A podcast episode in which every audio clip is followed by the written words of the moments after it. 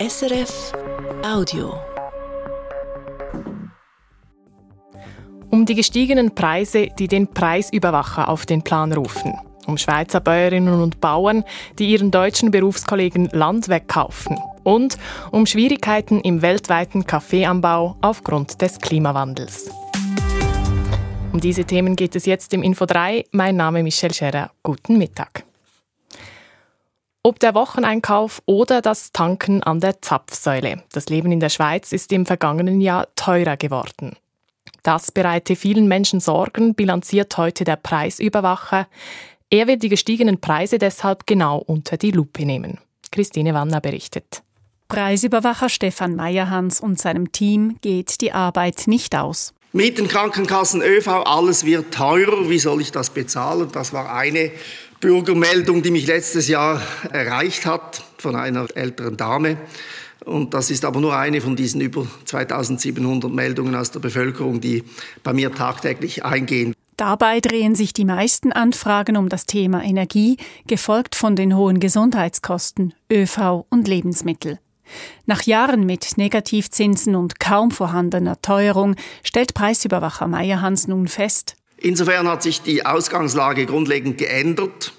Und wir müssen uns an diese neue Realität gewöhnen. Ja, Preise können steigen und sie sind gestiegen. Das allein ist ein Auftrag für ihn und sein Team. Es wird in der jetzigen Zeit noch wichtiger, Preise zu hinterfragen und bei Anpassungen Begründungen und Belege einzufordern. Sind Preiserhöhungen erklärbar und gerechtfertigt oder sind sie überhöht oder gar missbräuchlich? In der Verantwortung sieht der Preisüberwacher insbesondere die öffentliche Hand und die staatsnahen Betriebe. Präventiv habe er im letzten Jahr gegen hohe Preissprünge gekämpft, erfolgreich. Bei den Tarifen von Post und öffentlichem Verkehr hat er geplante Preiserhöhungen abfedern können um knapp 70 respektive 50 Millionen Franken. Bei den Energie- und Treibstoffpreisen sieht der Preisüberwacher weiter Potenzial. Zum Beispiel will er die Margen bei den Raffinerien kritisch beobachten, wie auch den Ausbau der Fernwärme. Ebenso will Stefan Meyerhans im laufenden Jahr den Handel und die Wirtschaft in die Pflicht nehmen, jene, die die Preise machen. Nach einem ersten Treffen mit den Konsumentenschutzorganisationen im Herbst soll Mitte Jahr ein zweiter sogenannter Kaufkraftgipfel stattfinden. Nach der Erhöhung der Mehrwertsteuer auf Anfang Jahr sollen zusammen die Preise analysiert werden. Für mich ist es sehr wertvoll, dass dieser Austausch stattfindet, aber Wunder erwarte ich davon jedenfalls nicht. Keine flächendeckenden Preissenkungen also, aber mehr Transparenz auf der Hochpreisinsel Schweiz. Auf einem Rekordwert stehen auch die Gesundheitskosten. Hier pocht Stefan Meyerhans seit Jahren darauf, Fehlanreize zu eliminieren, was meist verhallt. Der Leidensdruck hat so enorm zugenommen. Hier will er die Politik in die Pflicht nehmen, die entscheidet, sei es die Politik im Parlament oder in den Kantonsregierungen. Doch auch er weiß, das ist noch keine Garantie für Veränderung. Zur Nachrichtenübersicht mit Simon Richle. Das geplante neue ÖV-Tarif- und Billettsystem MyRide wird von verschiedenen Seiten kritisiert. Bei diesem MyRide-System zeichnet eine App auf dem Smartphone die ÖV-Preise auf und abgerechnet wird erst nach Wochen oder Monaten. Nun kritisieren Konsumenten, Verkehrs- und Hilfsorganisationen wie etwa der Konsumentenschutz, der VCS oder die Caritas, MyRide benachteilige viele Reisende. Das Prinzip eine Fahrt, ein Preis werde ausgehebelt und die Preise würden intransparent. Die Tariforganisation Allianz Swisspass will MyRide ab März testen und bei Erfolg in gut zwei Jahren einführen. Und nun ins Ausland. Dänemark stellt die Ermittlungen ein zu den Explosionen und Lecks an den Nord Stream Gasleitungen in der Ostsee. Die Lecks aus den Pipelines zwischen Russland und Deutschland waren im Herbst 2022 aufgetreten, bei Dänemark und Schweden. Nun schreiben die dänischen Behörden, es habe sich zwar um vorsätzliche Sabotage gehandelt, das hätten die Ermittlungen gezeigt, aber es gebe keine ausreichenden Gründe, um in Dänemark ein Strafverfahren zu verfolgen. Weitere Details nannten die Behörden nicht. Zuvor hatte bereits Schweden die Ermittlungen eingestellt. Schweden sei nicht zuständig. In Deutschland laufen die Ermittlungen noch. Info 3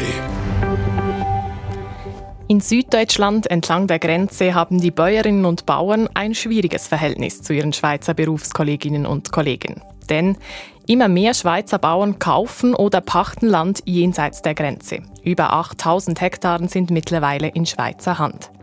Das Nachsehen haben die Deutschen, die nicht so hohe Preise bezahlen können. Alex Moser über einen seltsamen Grenzstreit. Daniel Meister braucht Futter für seine Milchkühe. Er hat vor einigen Jahren im deutschen Bettmaringen an der Grenze investiert und braucht Land, um Futterpflanzen anzubauen. Doch das Land ist knapp. Der Viehbestand, der da ist, den wenn wir ordentlich versorgen, brauchen wir Fläche, eine Futtergrundlage. Und mit den vermehrten Abgängen an die Schweizer Kollegen wird das natürlich immer schwieriger. Da entsteht ein Druck unter den Kollegen bei uns natürlich auch. Die Hälfte des Ackerlands alleine im Kreis Waldshut ist gemäß Schätzungen des örtlichen Bauernverbands bereits im Besitz von Schweizern, weil sie höhere Preise zahlen können. Denn die Schweizer profitieren von einem Abkommen aus dem Jahr 1958. Dieses besagt, dass die Schweizer in einer 10 Kilometer breiten Grenzzone die in Deutschland produzierten Waren zollfrei in die Schweiz einführen dürfen.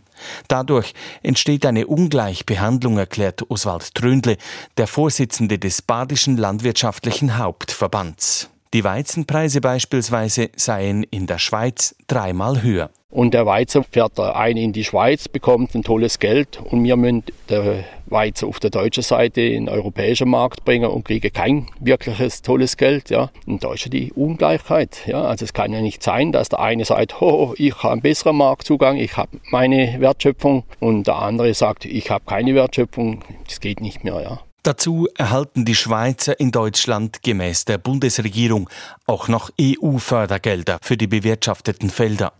Die Deutschen endet der Grenze kritisieren die Situation seit Jahrzehnten, ohne dass sich viel ändert. Christoph Graf, der Präsident vom Schaffhauser Bauernverband, bewirtschaftet ebenfalls Land auf deutscher Seite und hat Verständnis für seine Kolleginnen und Kollegen. Ja, für mich ist dieser Fall absolut nachvollziehbar. Ich glaube, wenn wir in derselben Situation wären, wären wir auch nicht erfreut, wenn die deutschen Kollegen in die äh, Schweiz kämen und unser Land pachten würden. Das ist absolut verständlich. Die Schweizer tun nichts Illegales und reagieren deshalb mit Schulterzucken auf die Vorwürfe aus Süddeutschland und die Situation scheint sich vorläufig nicht zu ändern. Berlin sei weit weg, sagen die deutschen Bauern, und Bern aus politischer Sicht noch viel weiter. Wir bleiben bei den Bäuerinnen und Bauern, wechseln aber nach Polen. Dort protestieren die Landwirte, aber auch Fischerjägerinnen und Imker seit Sonntagmittag und legen den Warenverkehr in Richtung Westeuropa lahm. Hunderte Traktoren und Lkw haben einen Autobahngrenzübergang von Polen nach Deutschland blockiert. Die polnischen Bauern fordern, die EU müsse die Einfuhr ukrainischer Agrarprodukte stoppen. Zu viele Lieferungen von Geflügel und Getreide würden den polnischen Markt kaputt machen, sagen die Bäuerinnen und Bauern. Und sie wollen, dass der polnische Agrarminister zurücktritt. Und jetzt in den Nahen Osten. Dort hat der Regierungschef der palästinensischen Autonomiebehörde, Mohammed Ishtaye, seinen Rücktritt eingereicht bei Palästinenserpräsident Mahmoud Abbas. Das teilte er seiner Regierung in Ramallah in Westjordanland mit. Grund für den Rücktritt seien die jüngsten Entwicklungen in der Region. Dazu gehöre auch der Gaza-Krieg. Die USA hatten zuletzt Druck auf Präsident Abbas ausgeübt, die palästinensische Autonomiebehörde grundlegend zu reformieren. Sie soll die Verantwortung für das Westjordanland und den Gazastreifen übernehmen. Die palästinensische Führung ist seit Jahren gespalten. Die Autonomiebehörde unter Abbas verwaltet Teile des Westjordanlands und die Hamas agieren im Gazastreifen.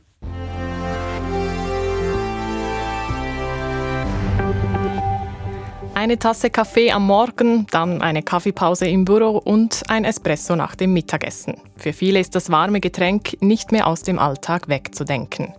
Gerade in der Schweiz wird vergleichsweise viel Kaffee konsumiert, pro Kopf und pro Jahr mehr als 1000 Tassen. Doch die Kaffeebäume leiden unter dem Klimawandel und das erhöht den Druck auf die Millionen von Familien, die weltweit Kaffee anbauen. Das Problem ist erkannt, das bestätigt auch Nestle, einer der Großen im weltweiten Kaffeegeschäft. Doch schnelle Lösungen gibt es nur bedingt. Wirtschaftsredaktor Dario Pelosi. Steffen Schwarz ist Chef von Coffee Consulate. Der Kaffeeexperte reist viel in die Anbaugebiete und berät Bauernfamilien. Viele Plantagen leiden unter Ernteausfällen, berichtet er, weil sich die klimatischen Bedingungen in den traditionellen Anbaugebieten verändert haben. Das bedeutet, dass wir in Zeiten, in denen wir normalerweise Trockenheit haben, haben wir sehr viele Niederschläge. Und in Zeiten, in denen wir sehr viele Niederschläge haben sollten, haben wir Trockenzeiten. Und das ist natürlich ein Problem. Entweder faulen die Kaffeekirschen direkt am Baum oder sie können gar nicht keimen. Dieses Problem sei erkannt, erklärte Nestle-Chef Mark Schneider anlässlich der Bilanzmedienkonferenz. You see that in den vergangenen Jahren und Jahrzehnten seien neue Kaffeeanbaugebiete entwickelt worden, etwas südlicher und nördlicher der bisherigen, auch in höheren Lagen. Und der Konzern habe neue Kaffeesorten entwickelt, die besser mit der also Trockenheit klarkommen. Doch bis ein neuer Kaffeebaum so weit gewachsen ist, dass er Früchte trägt, dauert es Jahre oder gar Jahrzehnte. Für viele Kaffeebauernfamilien eine zu lange Durststrecke. Ein Ansatz für eine kurzfristige Verbesserung der Situation auf den Kaffeeplantagen sieht Experte Steffen Schwarz, wenn die klimatischen Bedingungen lokal verändert werden. Wir müssen versuchen, stabilere Kleinklimazonen für die Farmen zu erzeugen durch Biodiversität. Das ist die beste und neueste und angepassteste Strategie, die wir zumindest in der Kurzfristigkeit, mit der das alles jetzt auf uns hier hereinströmt, reagieren können. Will heißen zusätzliche Bepflanzungen zur Beschattung der Kulturen, beispielsweise mit Obstbäumen. Das bringt ein Zusatzeinkommen für die Familien. Und großes Potenzial sieht er, wenn die Kaffeepflanzen ganzheitlicher genutzt werden, also neben der Bohne auch das Fruchtfleisch oder die Kaffeeblätter für Tees den Kaffeemarkt zudem nachhaltig beeinflussen dürfte, dass immer mehr Menschen vermehrt auch in Asien auf den Geschmack von Kaffee kommen. Das bedeutet mehr Nachfrage bei einem knapperen Angebot. Nestle setzt da auf neue Anbaugebiete. Direkt in den neuen Märkten, sagt Chef Mark Schneider. In der chinesischen uh, Provinz Hunan habe sich in den letzten Jahrzehnten eine Kaffeebauregion entwickelt, mit der Nestle nun den wachsenden uh, chinesischen Markt abdecken könne. Weit über 100 Millionen Menschen leben mehr oder weniger direkt vom Anbau von Kaffee und sind darauf angewiesen, dass der Kaffeemarkt weiter prosperiert. Und auch wir Konsumentinnen und Konsumenten können die Situation etwas entspannen, indem wir Ressourcen sparen, also weniger Kaffeepulver pro Tasse verbrauchen. Fehlt noch der Blick auf Wetter- und Börsendaten. Zuerst die Börsendaten, die kommen von SIX. Der Swiss Market Index liegt im Moment bei 11.494 Punkten und ist damit im Vergleich zum Vortag unverändert. Der Euro wird zu 95 Rappen 39 gehandelt und der Dollar zu 87 Rappen 92. Und das Wetter? Heute und morgen ist es im Norden meist bewölkt, nass ist es aber nur selten bei rund 9 Grad und im Süden gibt es viel Regen und Schnee bei 5 Grad.